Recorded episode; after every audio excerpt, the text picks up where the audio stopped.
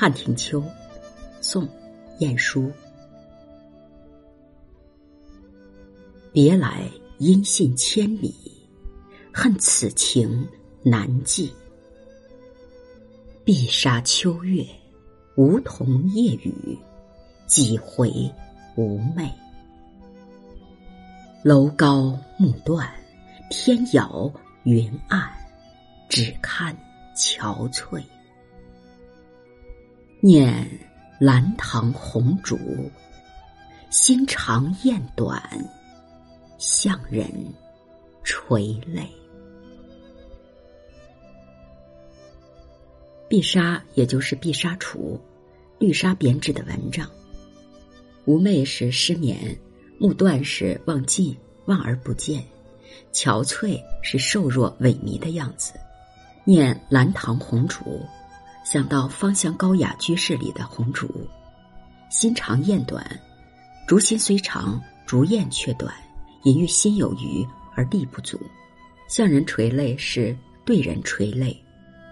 化用杜牧的诗：“蜡烛有心还惜别，替人垂泪到天明。”这首词主要是写难以排遣、无所寄托的思念之情，情无所寄，相会无期。夜长无寐，只好移情于烛。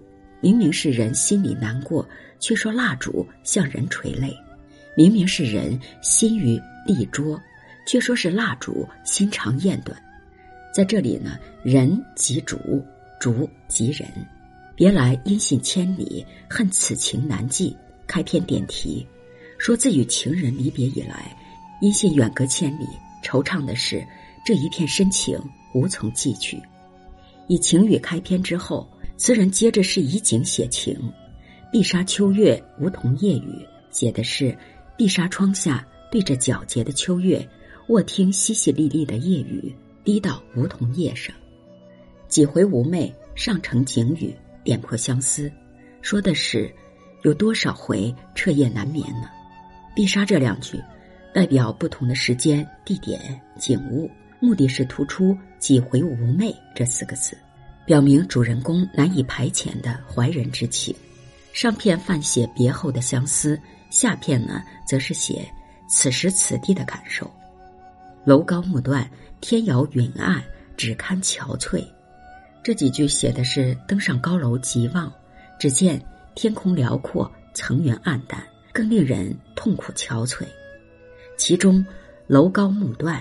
另笔提起，和上片的几回无寐似接非接，颇有波澜起伏之势。念兰堂红烛，心长雁短，向人垂泪。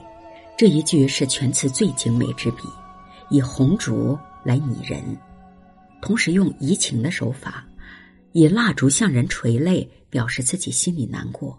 这一句景真情足，读来缠绵悱恻。这首词的妙处就在于，淡雅闲适之外，透出一股深厚的苍凉，反映了词人性情沉郁的一面。汉庭秋，宋，晏殊。别来音信千里，恨此情难寄。碧纱秋月，梧桐夜雨，几回无寐。楼高木断，天遥云暗，只看憔悴。念兰堂红烛，心长雁短，向人垂泪。